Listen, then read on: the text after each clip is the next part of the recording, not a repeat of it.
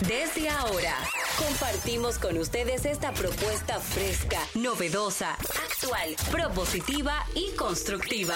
El programa donde la radio y las redes sociales se unen para darte la información más completa y diversa. Bienvenidos al mediodía con Mariotti y compañía. Al mediodía, al mediodía, al mediodía con Mariotti compañía. Al mediodía, al mediodía, al mediodía con Mariotti y compañía.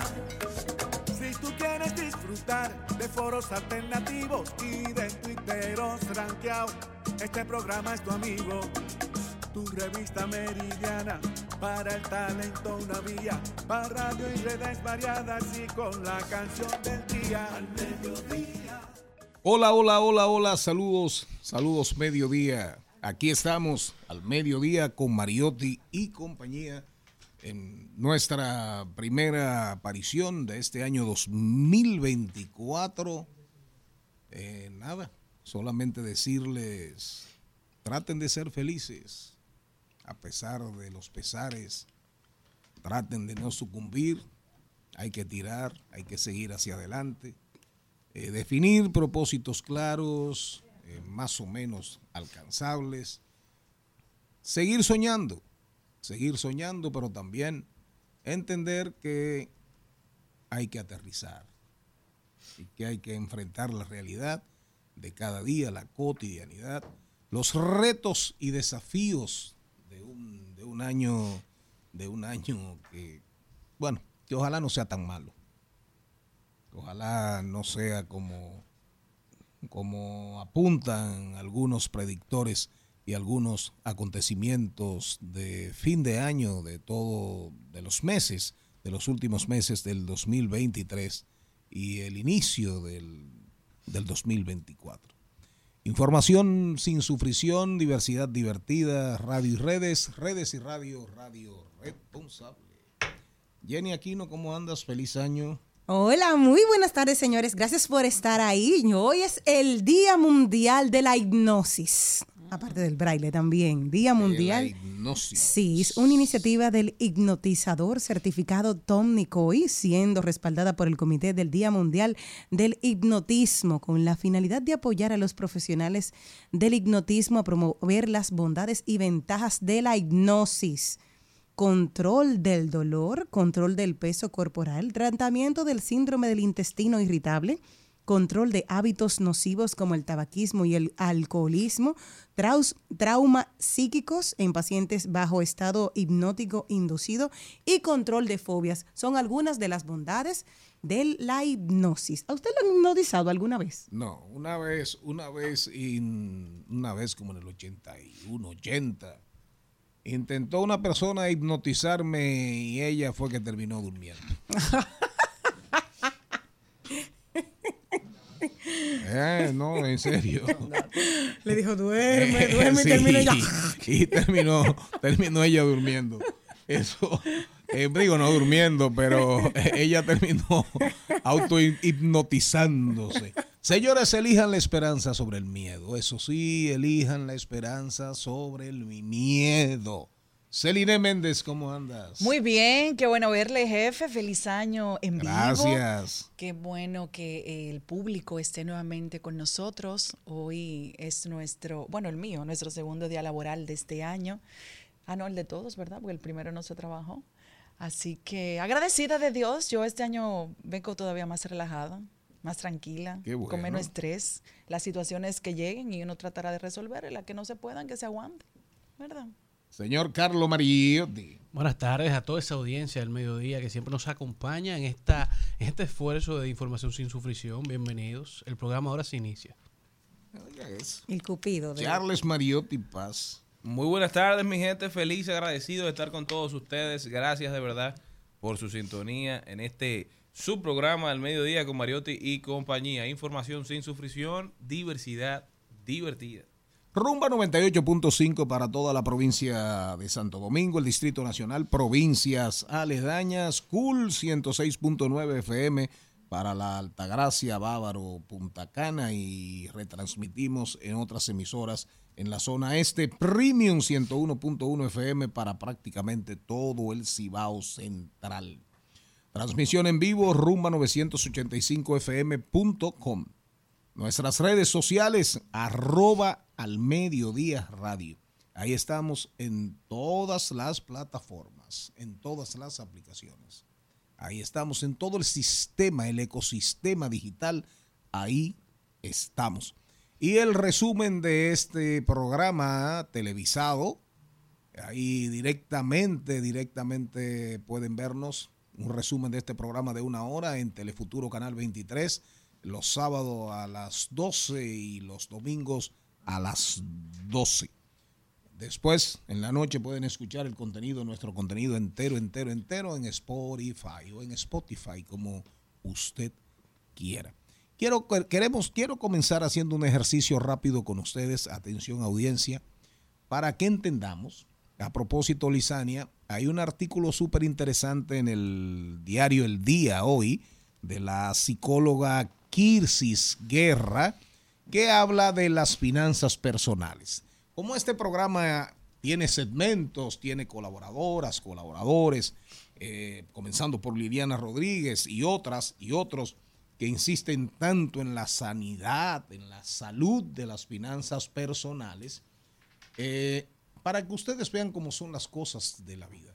¿Conocen ustedes al autor del libro Padre Rico, Padre Pobre? Kiyosaki. Lo hemos visto por, por Instagram. Se llama Kiyosaki, ¿verdad? Tiene miles y miles y miles y miles de seguidores.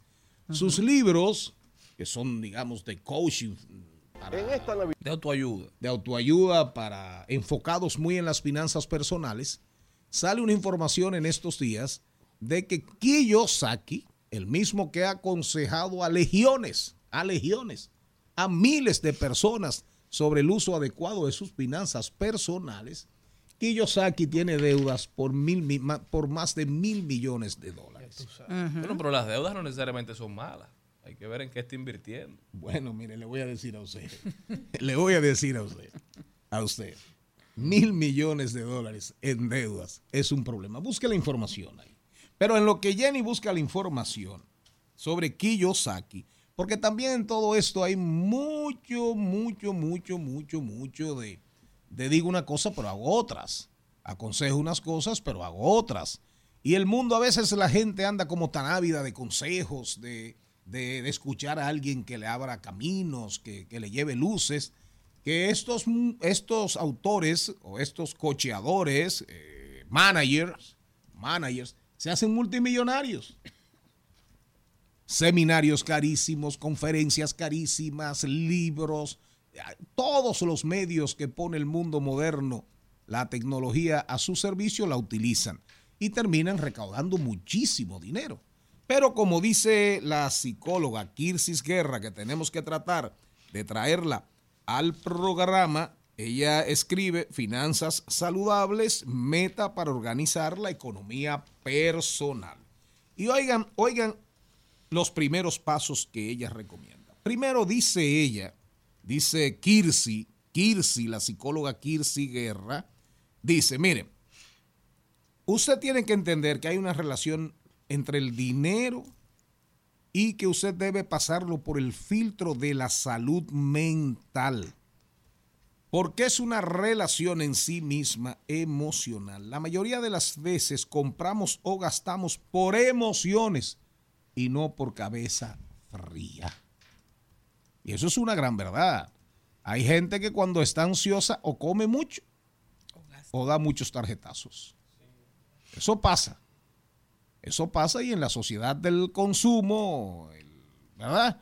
Usted tiene disponibilidad en la tarjeta y usted sale, chan, chararán, chan, ran. porque puedo y me lo merezco. Claro. Y porque esta, es la única vida, hay que vivirla. Y, siempre hay una justificación. Pero siempre, siempre usted encontrará una justificación hasta sin salir a buscarla. Eso es así. Entonces, oigan lo que dice la doctora Guerra. Primero recomienda un diagnóstico donde usted se responda, usted mismo, usted misma, ¿dónde estoy? ¿Hacia dónde debo ir? El paso que debemos dar para, una, para tener unas finanzas saludables es el reconocimiento de todo lo que tengo de ingresos, egresos y deudas. Cómo me manejo cuando tengo y cómo me manejo cuando no tengo.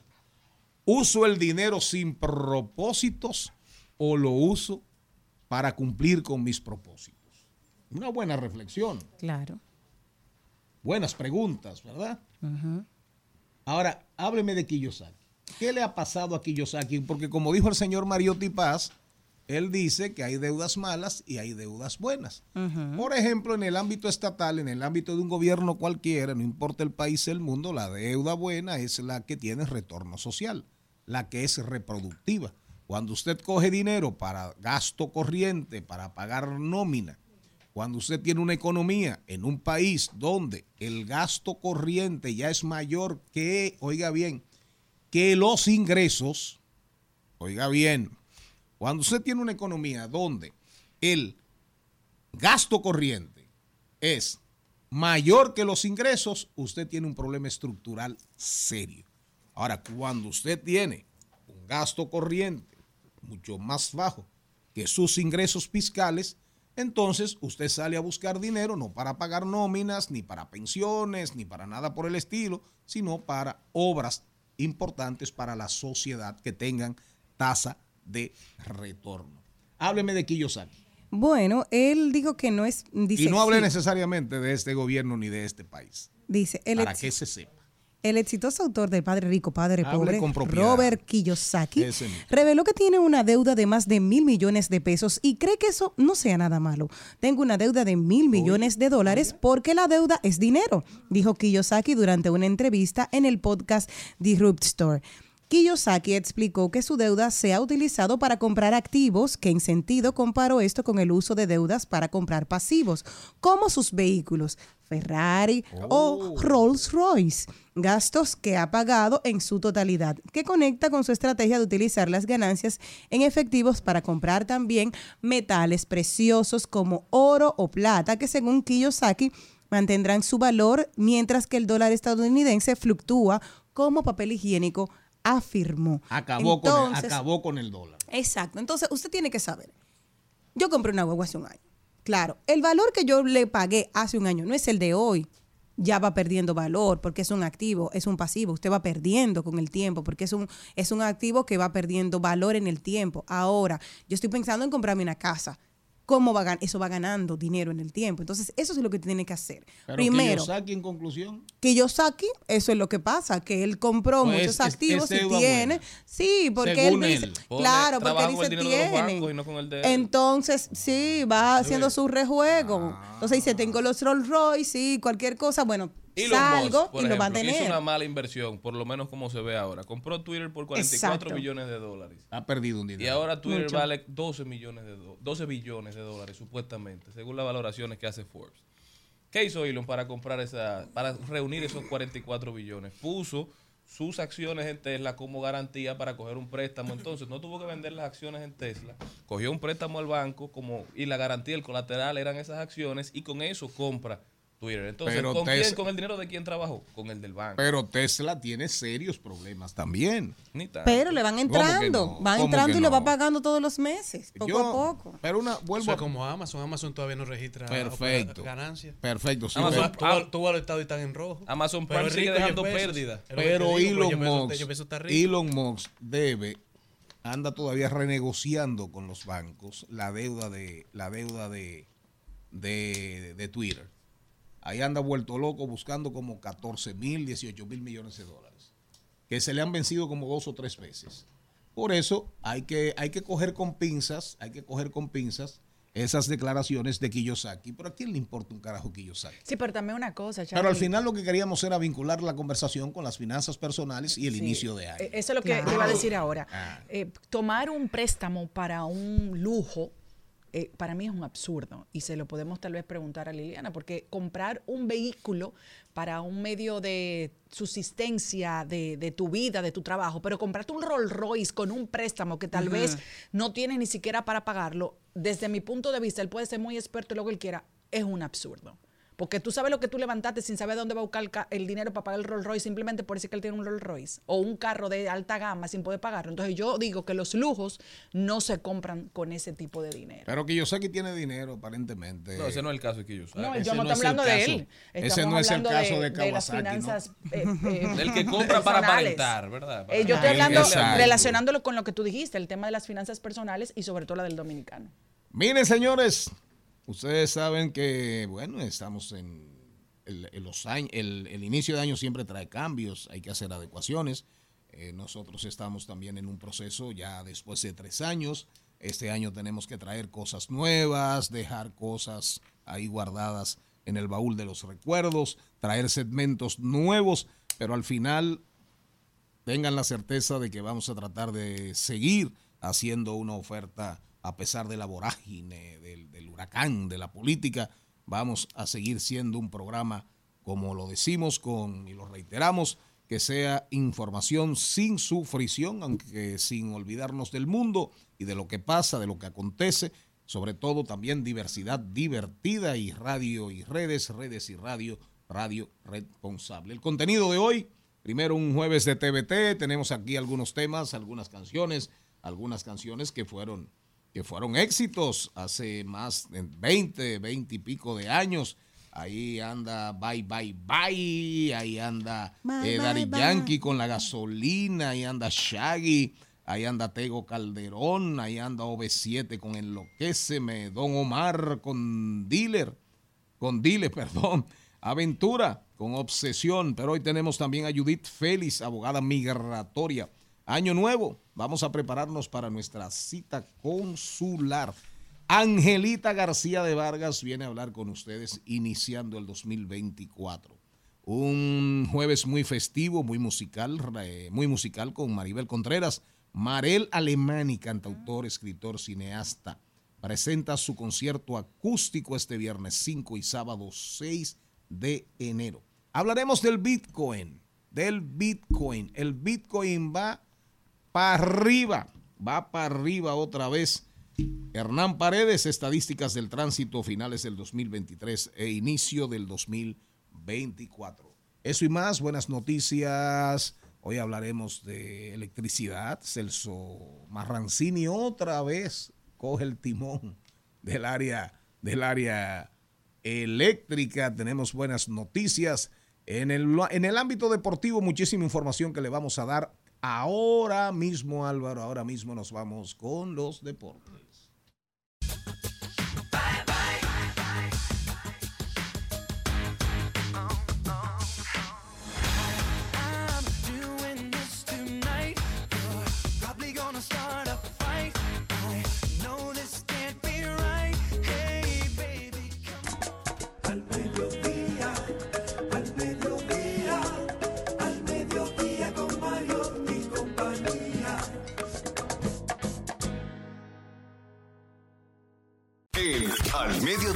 Dice presente. Dice presente el músculo y la mente. El músculo y la mente. Estamos en deportes.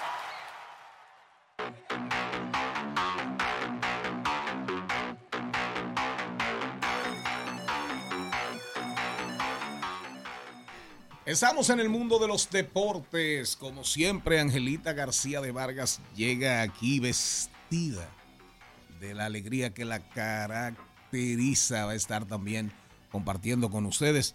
En el mundo deportivo, señor Mariotti, independientemente, señor Mariotti Paz, independientemente del, del round robin, del round robin, ayer sufrimos, ayer sufrimos, pero hoy vamos a acabar. Hoy vamos a acabar con las estrellas orientales. No creo, ¿no? Pero, Si no pudieron los gigantes, van a poder los escogiditos. Los pero, gatitos. miren, estamos en Facebook a través de nuestra cuenta arroba al mediodía radio. Ahora mismo ustedes pueden vernos en Facebook, arroba al mediodía radio. Miren, yo quiero comenzar conversando sobre un- una noticia muy triste para el movimiento deportivo latinoamericano que nos llega hoy. Fíjense ustedes, los Juegos Panamericanos deberían celebrarse en Barranquilla. Barranquilla ganó la sede de los Juegos Panamericanos. La organización quien organiza los Panamericanos, Panam es una Sports. empresa que se llama Panam Sports. Bueno, la ciudad, la ciudad es un compromiso de la ciudad, del ayuntamiento y obviamente del gobierno, del gobierno central y del Ministerio de Deportes, porque en Colombia no hay ninguna ciudad, ni Bogotá, tiene condiciones, ni Medellín, para con sus propios medios embarcarse en una tarea de esa envergadura. ¿De acuerdo? Tras varios incumplimientos, prórroga de plazos para entregar dinero, finalmente Panam Sports dijo no van los juegos. Y están buscando una sede alterna. Ustedes saben parte, de lo, parte del problema, parte del problema. El ayuntamiento de Barranquilla es contrario al, presidente Gustavo Petro. Contrario al presidente Gustavo Petro. Es un gobierno muy de derecha. Y Gustavo Petro se supone que es un hombre, digamos, si lo queremos ubicar un poquito hacia la izquierda o, o ultraliberal, liberal, lo como usted quiera ponerlo. Izquierda, centro, centro, izquierda. Bueno, había que hacer un, desembolso ahora de unos 2, 3 millones de dólares. Finalme- finalmente, no se sabe si por trabas burocráticas, por buenas o malas intenciones, el desembolso nunca se produjo. Atención Movimiento Deportivo Dominicano, atención Movimiento Deportivo Panamericano. Los Juegos Panamericanos hasta prueba en contrario no van en Barranquilla. Muy, muy, pero muy lamentable que se dé esta situación entre un ayuntamiento y el gobierno central. Adelante, señor Carlos Mariota. Así mismo es, pero pasando al recuento deportivo, vamos a iniciar hablando de Lidón, ya que en esta semana se dio, salió a la luz y se dejó saber quiénes son el gerente del año y el dirigente del año de la temporada de la fase regular, en donde Luis Urueta, el gerente de los gigantes del Cibao, fue electo como gerente del año, Wellington Cepeda, el dirigente del equipo, es dirigente del año, esto a raíz del buen desempeño que tuvo el equipo de los gigantes del Cibao durante toda la temporada regular, aunque ahora no se está viendo en el round robin, pero sí fueron un equipo que fue consistente, que fue resiliente durante toda la temporada y se mantuvo en las primeras posiciones, mientras que Junior Lake y José Siri son actualmente los líderes del round robin a nivel de cuadrangulares, cuentan cada uno con 10 honrones. Emilio Bonifacio fue electo ayer el jugador del día, ya que le dio la victoria a los Tigres del Licey frente a los Leones del Escogido con un honrón, tres remolcadas, dos hits y un triple dejando en la tabla nueve carreras por tres a favor de los Tigres contra los Leones, mientras que los Gigantes, que lideraron prácticamente todo el partido contra las Estrellas, terminaron cayendo cinco carreras por cuatro. Qué juegazo. ¿eh? Un tremendo partido entre ambos equipos, los dos equipos que tienen probablemente las superestrellas principales de las mayores. Los Leones ayer vieron la integración de Starling Marte, se integró con el equipo, tuvo un buen desempeño, esperemos que sigan integrándose más refuerzos los Leones del Escogido, lo que deja la tabla con las estrellas liderando, seguidos por los Tigres del Licey, luego los Leones y luego los Gigantes, con ya seis partidos jugados en este round robin, en lo que hoy los Tigres visitan a los Gigantes y las estrellas visitan a los Leones. Mientras que para los Juegos Olímpicos siguen clasificando los atletas dominicanos a París 2024. En esta ocasión en ecuestre clasifica Ivonne Losos, que clasifica los Juegos. Así que sus felicitaciones y que sigamos clasificando más atletas en diferentes disciplinas a estos Juegos Olímpicos París 2024. Mientras que en el mundo del fútbol, ayer el Globe Soccer, la empresa que hace las premiaciones anuales de esta entidad de, de premios de fútbol del mundo. eh, estuvieron anunciando el ganador del Maradona Award, un premio que se empezó a entregar hace tres años, se inició en el 2021. Y el, ganador de este premio ha sido nada más y nada menos que Cristiano Ronaldo, ya que el ganador del Maradona Award es entregado al máximo goleador del año, que fue Cristiano Ronaldo con 54 goles en 59 partidos. Y algunos jugadores que lo han ganado en otras ocasiones fue Robert Lewandowski, el primero, luego lo ganó Kylian Mbappé y ahora Cristiano Ronaldo. Mientras que en las mayores ya sale el primer ranking de MLB eh, con miras a la temporada 2024-2025, en donde los Bravos de Atlanta, Los Ángeles Dodgers, Texas, Orioles y Phillies son el top 5 de los equipos que a raíz de los cambios que realizaron en esta temporada baja son los favoritos a entrar a la temporada victoriosos. Mientras que en el mundo del tenis, Rafael Nadal regresa a las canchas de tenis, regresa con un 2024 totalmente saludable hasta el momento. Se ve saludable, se ve jugando bien, se ve con buenos movimientos y ya se cuela a los cuartos de final de Brisbane. Mientras que a nivel local, Daniela Castillo y Miguel Vaquero, dos jóvenes dominicanos, inician el 2024 como los números uno del ranking sub-14 de la Confederación de Tenis de Centroamérica y el Caribe, dos dominicanos que lideran en masculino y femenino como los números uno de Centroamérica y del Caribe a nivel de tenis. Y también el ranking está la dominicana Juliani de la Cruz en la séptima posición, así como Amalia de León, Miranda Moreno, Anika Lee, Isabela Cross, Leslie Mancebo, Alexander Suárez, Eric Abadel Pepe Peña y Ani García son los dominicanos en este ranking sub-14 de tenis. Mientras que en la NBA ayer Kyrie Irving y Luka Doncic se comieron a Portland en la primera mitad. La combinación de puntos de Kyrie y Luka estaba por encima de los puntos acumulados por Portland. Portland contaba con 47 puntos.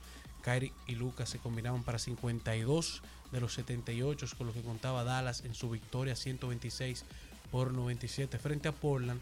Mientras en donde aparentemente luego del inciso Torment todo se ha ido en picada es en Los Ángeles Lakers ya que se encuentran con su cuarta su octava derrota, cuentan con un récord de 17-18 actualmente y 8 derrotas en sus últimos 11 partidos y ya salen los reportes de que hay un descontento bastante grande entre los jugadores y el coach David Harm. Se habla de que no, no están complacidos con las combinaciones de roster y las combinaciones de rotaciones que se están llevando a cabo en los Lakers, pero lo que sí están contentos son sus vecinos, Los Ángeles Clippers, ya que han logrado su cuarta victoria consecutiva y el Big 3 se combinó por 85 puntos en su victoria contra Phoenix, que se encuentra debilitado sin Kevin Durant. Así es. Pero el baloncesto, el baloncesto está cogiendo, está cogiendo cada día más juego. Así mismo es. Y Luka Doncic cada vez que juega da un recital. Y los, los talentos jóvenes que han llegado y que están llegando a la NBA cada vez vemos más calidad, vemos cómo, Así es. cómo están asumiendo el rol dentro de los equipos y, y están enfrentándose contra las estrellas que ya están establecidas, incluso ganándoles partidos, yéndose por encima de ellos. Y en los deportes, váyase a Netflix. Ahí está ya la, la serie de Netflix, Los, Capitanes, Tremenda serie. que se grabó durante el Mundial de, de Dubái, de Qatar. Ahí usted eh, es una serie vinculada, digamos, a los capitanes de los equipos, desde, de, de cada una de las selecciones, la mirada de ellos, el prejuego, el juego, el posjuego. Y es realmente una serie súper, súper interesante. Si usted es amante del deporte, es amante del fútbol y siente admiración por estas grandes figuras, ahí tiene un banquete. Netflix son como, creo que como ocho, ocho episodios. Es muy similar a, a la, de- a la de Fórmula 1, Drive to Survive, porque te da un insight como valioso y muy importante de cómo se fue desarrollando todo el mundial y cómo fueron las dinámicas y las emociones dentro, porque ellos te van explicando mientras lo van viviendo. Y es muy interesante porque están los capitanes, pero también aparecen algunos dirigentes, aparecen Claro, algunos y de reporteros, historia aparecen futbolística. algunos jugadores y te va dando como una pincelada de cómo fue la vivencia de todo lo que vimos que no sabíamos. Y obvio, termina en la Argentina en aquella concentración de celebración de la consagración de Messi, para muchos el mejor jugador ya de toda la historia, porque le faltaba, porque supuestamente lo que le faltaba era un mundial y él ganó un mundial. La celebración en la Argentina que convocó millones, creo, se habla de más de dos y pico, tres y pico de millones de personas en la celebración en Buenos Aires. Ahí Messi en ese momento emocionante donde levanta la copa, la copa más deseada de la bolita del mundo, la copa del mundial, y ahora el año en, en el año 2026, ¿verdad? En el 2026 se va a celebrar en América, Canadá, Estados Unidos y México. Allá nos vemos. Usted va, señor Mariotti, Carlos Mariotti, usted va. Usted me lleva, no vamos juntos. Ah, sí, yo lo llevo. ¿Y por qué no puede usted llevarme a mí? Hoy era así bendecida y afortunada. ¿Cómo fue? Estás escuchando Al Mediodía con Mariotti y compañía. Seguimos, seguimos, seguimos con Al Mediodía, con Mariotti, Mariotti y compañía. Al mediodía, al mediodía, al mediodía con Mariotti y compañía. Trending, Trending Topics. Topics. Al mediodía, con Mariotti y compañía. Presentamos Trending Topics. Bueno, bueno, bueno, vamos a ver cuáles son las tendencias. Las tendencias en el mundo. Ahí anda una, ahí anda arrasando en, en el top, en el número uno de las listas en prácticamente todos los países del mundo. La famosa lista. La famosa lista. Celine Méndez, usted no está en la lista. Usted me buscó, Celine. Yo lo busqué, usted, usted Eh, eh, famoso, usted pero me- gracias a Dios. eh, usted me no. buscó a mí en esa lista. Yo dije, ay Dios mío, a mi Está. Maribel Contreras En ahí. Monteplata no hay nadie. En Monteplata no hay nadie en esa lista, ¿verdad que no? No, No, todavía no ha salido ningún dominicano. Nosotros que siempre ha hablamos- salido ningún dominicano Bueno, en esa lista, pero qué Todavía, bueno. gracias a No Dios. había cuarto. Y una No creo pregunta, que salga de Monteplata por el tema del dinero. y una, una pregunta, una pregunta. ¿Esa lista quién la dio a conocer? ¿Es parte del expediente? Es parte del expediente. Y una jueza, la, la que Del- el del expediente de quién? Sí. Bueno, pues. De Epstein. De Epstein. Y una, hace muchos años que varias de las personas que, que fueron abusadas eh, pusieron las denuncias, pero es como dicen en los medios de comunicación, nadie le hizo caso, ninguna autoridad se atrevía a llevar este caso a, a donde está actualmente. Y en estos pocos días, ya sí una jueza eh, dio la luz verde de que se publicaran todos los documentos. Están todo online, el que, el que quiera verlo. Yo ayer duré varias horas de mi sueño leyendo pa- parte del, del expediente y me da mucha pena, mucha tristeza, cómo todavía hay gente eh, en grupos que, que estoy que justifican, dicen no podemos mencionar nadie en la lista porque usted no sabe si, No, porque si él hacía, son él- él- ciertas. él- no, él hacía fiestas, no necesariamente con, con temas de pedofilia, ni de ni de Sí. nada, ni de abuso, Pero ni, es- ni abuso sexual, ni nada de eso, pero él hacía fiestas extraordinarias como la figura que era. Pero estamos hablando de muchos años atrás, porque en la lista está hasta Michael Jackson, y Michael Jackson se murió en el 2009. Claro, no, no, Pero porque- no es ahora. Ah, en- en- Pero di- propongamos en contexto, Maribel. Primero, porque hay mucha Sí. gente que ni sabe quién Ah, es exacto. Epstein. Sí, sí, explica. ¿Quién es Epstein? Es un primero. financiero estadounidense condenado por una red de tráfico de menores por la élite. Se llamaban que él se le ha vinculado con la jet set de todos los Estados Unidos, de todos los ámbitos político, económico, social. Eh, es una persona que se codió con todo el mundo y también internacionalmente también, porque se vincula también con aquel escándalo con el príncipe Andrés, Que era su- hijo, su también de la reina Isabel, hijo. porque hubo también un acuerdo con una joven que lo denunció porque a los 17 años se había supuestamente un abuso sexual y por el cual hubo un pago de 14 millones de dólares contra esa joven que se llamaba Gabriel, que fueron tre- en tres oportunidades que ella Gaby, testificó. no- ah, pero Gaby, y- pero Gaby no Gabriel, no, era una, una joven, una joven. ah, Fue una de las denuncias en tres oportunidades cuando ella tenía 17 años. Entonces, luego de esto, esta persona fue eh, sentenciada, estuvo con su esposa que también eh, estuvo por 20 años, está pagando cárcel en la actualidad, y él decidió morir por suicidio, que es el término correcto, y el 10 de agosto del 2019, mientras estaba en su celda, él se ahorcó. Maribel Contreras. Bueno, hay eh, una- unas aclaraciones, sobre todo ya hemos mencionado el, el caso de Michael Jackson, y es que Michael Jackson nunca estuvo en la isla, pero Ah. sí estuvo una sola vez en la mansión. En la villa. En la villa. En, en la villa en tierra firme. En No, porque tenía firme. varias propiedades. No, no, claro. En, en Pero Nueva él fue- York es que dicen que estaba. Ah, en, el fue- apartamento de Nueva York. Exactamente, él fue una sola vez a buscar ah, asesoramiento financiero en el 2002 cuando tenía el conflicto con su disquera Sony. Según ahí, no se involucró con ningún menor. Y eh, hay un caso de que Oprah sí era clienta de él, o sea, él era el asesor financiero De ópera. de Oprah. Pero que ahí andan, ahí hay presidentes, príncipes, actores, deportistas, famosísimos, ahí hay de todo.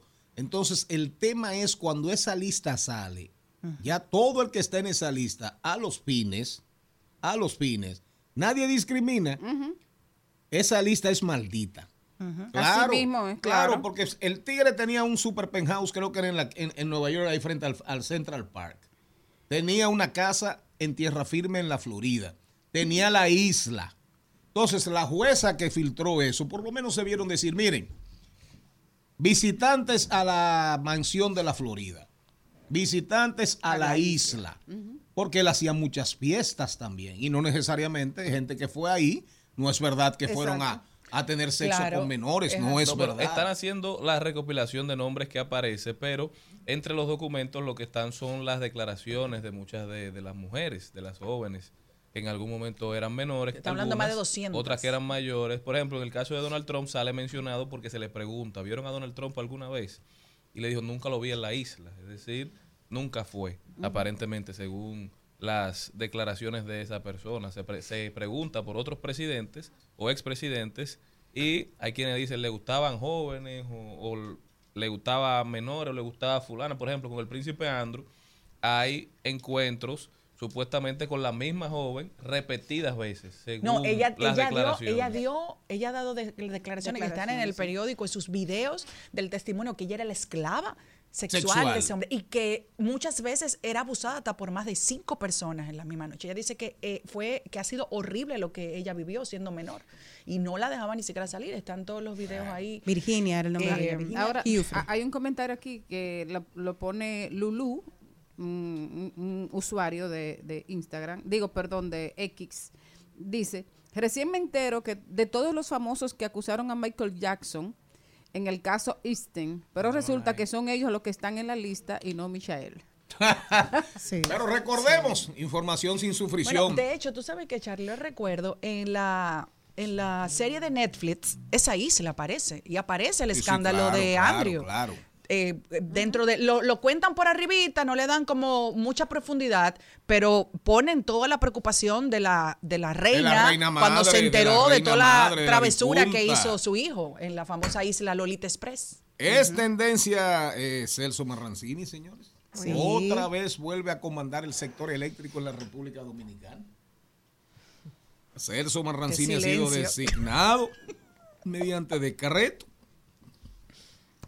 presidente del Consejo Unificado de las, em- de las Empresas Distribuidoras de Electricidad. Entiéndase de sur, e de norte y e de este. Esta información viene eh, más o menos unos días después, finalizando ya el año, ¿verdad? Aprobación del presupuesto.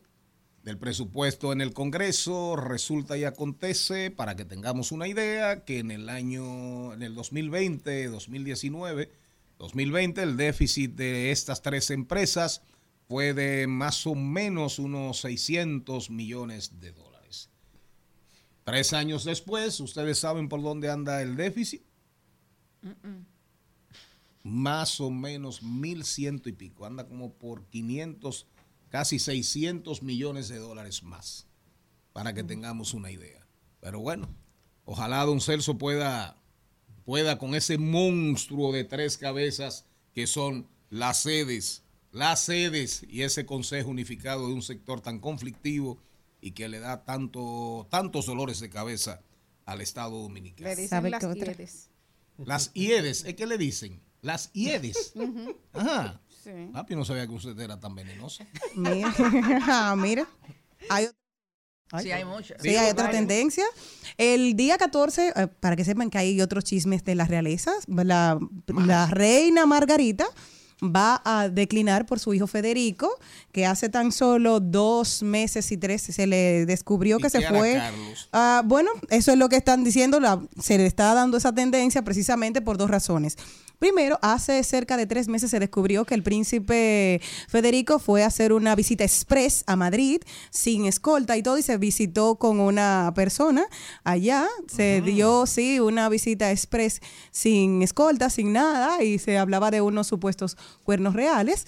Y eso se ha dado un escándalo en todo y la esposa, Mary Donaldson, se fue para Australia y ahora le da como para bajar los ánimos, la reina ha declinado a favor de su hijo. La gente y la prensa no está a favor de esto, ya sea la prensa danesa ha tenido que bajarle un dos y como ya no se puede hablar del príncipe ni de nada, no pueden tocar al príncipe, se espera el día 14 la abdicación. Entonces dijeron que eso también es mandándole un mensaje de que nadie después de cierta edad puede seguir gobernando. Los Se queda el príncipe Carlos.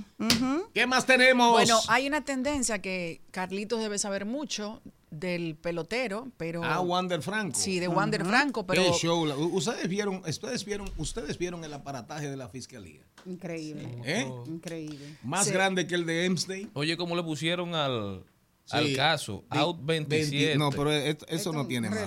No, eso Es no tiene madre. se habla de Ah, que bueno. él le dio más de un millón de, de pesos a, a lo- a los padres. A la mamá, Sí, y- 100 mil pesos mensuales. A partir de que... Pero el show que montaron ahí para la famosa operación Out 27, para que tengamos una idea de lo que ha sido el, el vedetismo del Ministerio Público en los últimos tres años. Eso es una, eso es como ya una, es una conducta aprendida y no hay de otra. Hay que montar un show Show porque hay que montar un show.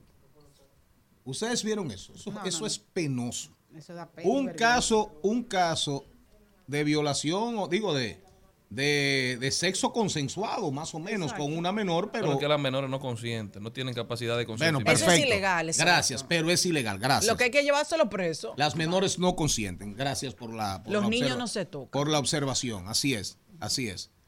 Pido disculpas. Así mismo es. Ahora, ¿qué necesidad de usted entrar como que, como que está persiguiendo una, una red? Wander Franco es el dueño de una red de, de, de eso. No, no, no.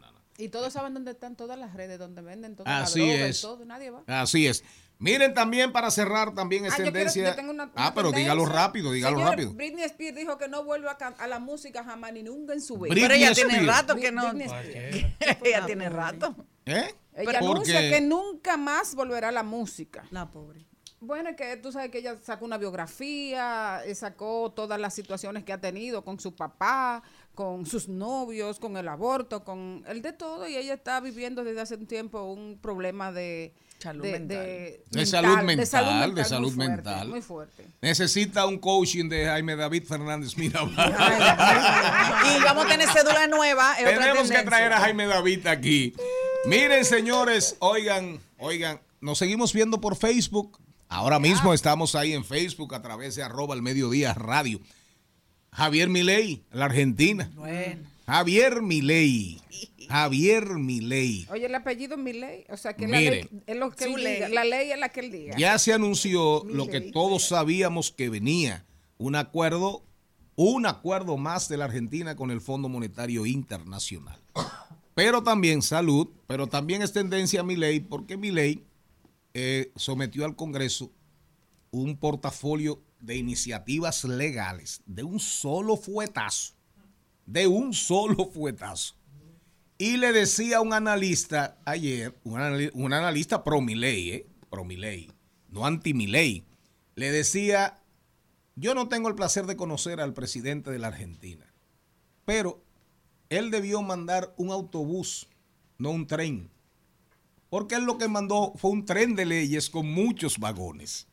Él tenía que mandar un autobús porque la gente de él que está en el Congreso no tiene experiencia y todos los que, que él encontró ahí, lo- los que están ahí, sí saben cómo dilatar las cosas y sí saben por dónde le entra el agua al coco. Entonces le aprobaron un vagón, creo que ayer. Le aprobaron un vagón. Pero ya ustedes saben por dónde viene la Argentina, ¿verdad? Hay que mirarse, hay que mirarse, Angelita, en ese espejo. Vamos a mirarnos en ese espejo.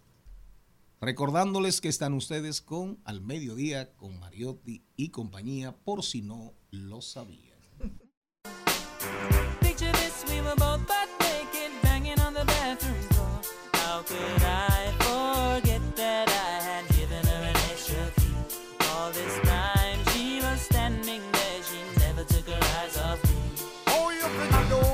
To your villa?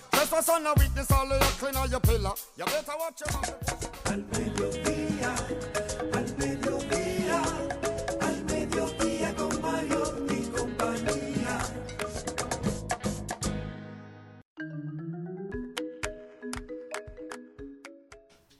Angelita, Te caramba. extrañábamos, Angelita. Ay, sí. Me fui de Angelita. vacaciones. Muy buenas tardes. Me siento encantada de poder estar aquí hoy con todos ustedes, con mis reflexiones desde mi alma. En este nuevo año 2024, mi mejor deseo para ti son estos.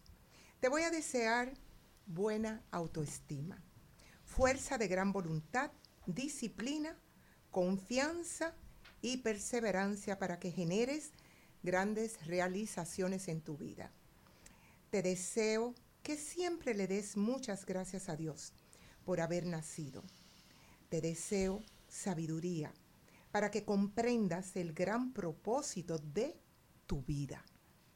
Te deseo que bailes, medites, rías y viajes donde tus pensamientos te lleven. Te deseo que te des el beso y el abrazo más bello y lo compartas con tus seres queridos. Te deseo que seas feliz con la persona más importante que siempre vas a, a estar contigo, tú. Dios te bendiga, salud, bienestar y larga vida. Esos son mis mejores deseos para este año 2024.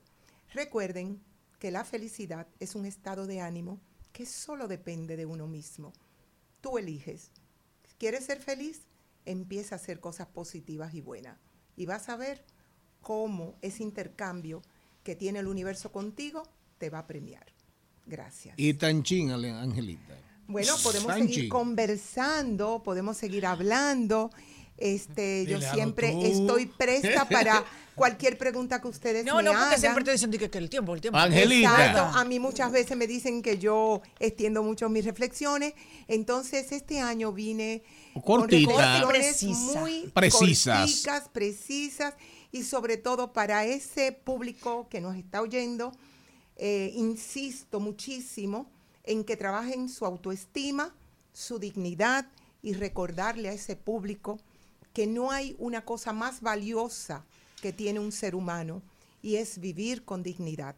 Y recuerden que cuando le estén pagando por algo, ese es su precio, tengan dignidad, porque la acción que uno tenga en esta vida no tiene precio. Vivir en libertad. Y recuerde que si le van a pagar por su voto, ya ustedes saben, eso es lo que le van a dar. Eso es lo único que le van a dar. Así que aprenda a tener dignidad. Y ese 2024, vote con dignidad, con libertad y con conciencia. Averigüe bien quiénes son sus candidatos y cuáles son los resultados que han tenido esos candidatos. Y de verdad, de verdad, insisto, la buena autoestima nos genera a los seres humanos un empoderamiento y una libertad en el buen vivir. Así que ya lo saben. Angelita, una pregunta. Claro. Una pregunta. Los pensamientos negativos en la vida de un ser humano y los pensamientos positivos, al final, al final en el balance, ¿qué significan? Bueno, mira, la mente, como le llaman en los campos, es la loca de la casa. Oiga esa vaina. En los campos, sí. La mente es la loca de la casa. Sí. Es verdad. ¿Por qué? Porque la mente no tiene fondo. Por eso le dije en mis reflexiones, viajas donde tu mente te lleve. Porque ahora mismo yo cierro mis ojos y yo me puedo ir a cualquier parte del mundo que yo desee estar. Pero vuelvo y te repito, los pensamientos son elecciones. Uno elige qué pensar. Uno tiene que saber y entender que la energía sigue al pensamiento. Eso es muy importante. La energía. Sigue al pensamiento. ¿Entiendes? Es muy importante. El pensamiento negativo atrae. Claro que sí, claro que sí. Y tú tienes la potestad y el privilegio y la elección de inmediatamente te llega un pensamiento negativo, tú dices, te bendigo con amor, te libero de mi vida y te dejo marchar. Déjame sustituirlo por este mejor. Y pa, pa, pa, pa, pa. Yo soy una persona vital, hermosa, sana en todas las etapas de mi vida. Cuando te viene cualquier pensamiento de cualquier situación, inmediatamente tú dices, no, yo soy una persona fuerte, yo soy una persona que tengo dignidad y tengo valor. Cuando alguien te diga cualquier cosa negativa, no te lo tomes personal, porque sencillamente es un reflejo de lo que esa persona siente internamente, no tiene nada que ver contigo. Es tu Pero responsabilidad si, tú te cae- si te cae mal o te deprime por lo que el otro dice. Claro, pero Dice- si di- tú- Dicen por ahí también, Angelita, que lo que Juan dice... No, lo que Juan dice de Pedro habla más de, De Juan, Juan que que de de Pedro, Pedro. exacto. Entonces es sumamente importante que uno juzgue y, y no tanto que juzgue, sino opine desde el respeto, obviamente. Porque hay cosas que uno la tiene que decir, pero desde el respeto, sin desconsiderar al otro, porque automáticamente, mira, te voy a poner un ejemplo de un político decente y muy prudente, Miguel Vargas. Es sumamente... Familia suya. Eh, es- ¿Usted lo conoce? eh, sí, eh, tengo una relación muy íntima con él. Pero eh, eh, de verdad, de verdad, es una de las cosas que yo más admiro de él, su prudencia y su tacto al expresar. Pero lo, volviendo a los pensamientos negativos, definitivamente todo el mundo tiene la libertad de poder elegir cómo pensar. Es tu elección, tú eliges. Vamos a ver si, si alguien se anima a pensamientos negativos, pensamientos positivos. 809, nunca regularmente aquí no cogemos llamadas, pero como eh, Angelita ha traído un tema tan interesante y que hay muchas discusiones en el ámbito que si el karma, que si lo que yo deseo, que cómo se refleja, que si se me devuelve. A ver si alguien se anima a llamarnos, a decirnos. A ver si tienen minutos. A ver, 809-682-9850. 809-682-9850. Cuando usted tiene se- sentimientos negativos, ¿cómo usted responde? ¿El pensamiento positivo se lo impone al negativo o el negativo termina imponiéndose al positivo? Te tengo que decir, es muy ver. importante lo que te voy a decir. Los seres humanos nacemos con un destino escrito ¿eh? y realmente venimos con historias de otras vivencias eh, de encarnaciones pasadas. Muchas veces... Esa es tu tú- creencia. esa es mi creencia, obviamente. Yo respeto las, las- los, los que piensan contrario. Pero eh, lo que te quiero decir es que muchas veces lo que tú deseas no es lo que te mereces. Y por Ah. consiguiente, por más que lo pidas, por orden divino no te llega, porque no está en tus cadenas de merecimiento. Por eso es lo mismo cuando tú vas al banco y quieres sacar dinero, Que no hay. pero si no has depositado, Ah, claro, no puedes sacar claro. dinero. Si De usted no sembró, no va a de- cosechar. exactamente, si usted no ha sembrado buenas acciones, no va a cosechar buenos resultados. Por eso la importancia de convertirnos en buenas y honestas personas, íntegras sobre todo con nosotros mismos, internamente conmigo. Yo no tengo que demostrarle a nadie que yo soy Nada. buena. Yo tengo que ser buena conmigo y hacer las paces conmigo porque se trata de mi vida. Hay muchas personas que quieren ser buenos para que los demás vean Que son bueno. buenos. Y no. O quieren no- ser, privar en humildes para que los serlo. demás no, vean. No, no, no, Así Uno es. tiene que ser honesto con uno. Y si uno todavía no está en ese nivel, reconocerlo y trabajar en ello. Angelita, una lección de vida aquí. Bájame ahí con un jueves CTBT musical para irnos al cambio de la una. Recuerden que el Bitcoin, el Bitcoin anda hoy a 45 mil dólares. Un Bitcoin. El, apart- el, señor Mariotti Paz hablará de eso ahorita. Y no olviden que por ahí viene Judith Félix, ¿verdad? Que va a estar con nosotros. Y también Marela Alemani, un programa. Aún falta, falta, falta, falta. ah, aguanten que falta poco. En al mediodía es bueno recibir buenas noticias. Es bueno recibir buenas noticias con Mariotti y En breve va a estar con nosotros la abogada experta en políticas, asesoría migratoria, Judith Félix, directamente desde Pedernales, la puntita más hermosa de la patria. Y Judith, además, miren, Judith sabe tanto de, de- de los es- esquemas migratorios que las mariposas monarca y todas las aves migratorias hacen su gestión de visado con ella. Para que ustedes sepan. Hasta los flamencos que vienen a la laguna de Oviedo. A propósito de Juancho, Oviedo, Pedernales, para su visado, para su visa, tienen que hablar con Judith Félix. Pero tenemos una buena noticia aquí, informa el alcalde de Santiago, Abel Martínez, en su cierre del 2023, que en cumplimiento del presupuesto partici- participativo y la ley y las leyes que tienen que ver con la municipalidad, este ayuntamiento pudo entregar, pudo ejecutar más de, más de 500 obras en el 2023. El, el Ayuntamiento de Santiago, independientemente de política y de lo que usted quiera hacer o deba hacer según sus convicciones, el Ayuntamiento de Santiago aparece como uno de los ayuntamientos mejor ranqueados en lo que es el sistema de monitoreo, el SISMAP, el sistema de monitoreo de, las, de la gestión municipal que eso es un esquema que se implementó aquí a raíz un poco después, de un tiempo después de la aprobación de la ley que rige la municipalidad, que se aprobó en el 2007, la ley que rige la municipalidad y que nos habla del, del Distrito Nacional. Entonces, felicidades al Ayuntamiento de Santiago. Ahora, cuando entremos con Judith, eh, eso, eso tiene un bumper. Ustedes sabían que eso tiene un bumper que, que, que, que debe estar por ahí. Eh, lo tienen. Entonces, Ah, bueno. el, Judith va a estar respondiendo. Judith va a estar respondiendo. Judith va a estar respondiendo sobre el tema de hoy es Año Nuevo. Vamos a prepararnos para nuestra cita consular. Si usted tiene planes de acudir al consulado, ¿verdad? Es bueno que usted temprano sepa lo que tiene que hacer, ¿verdad?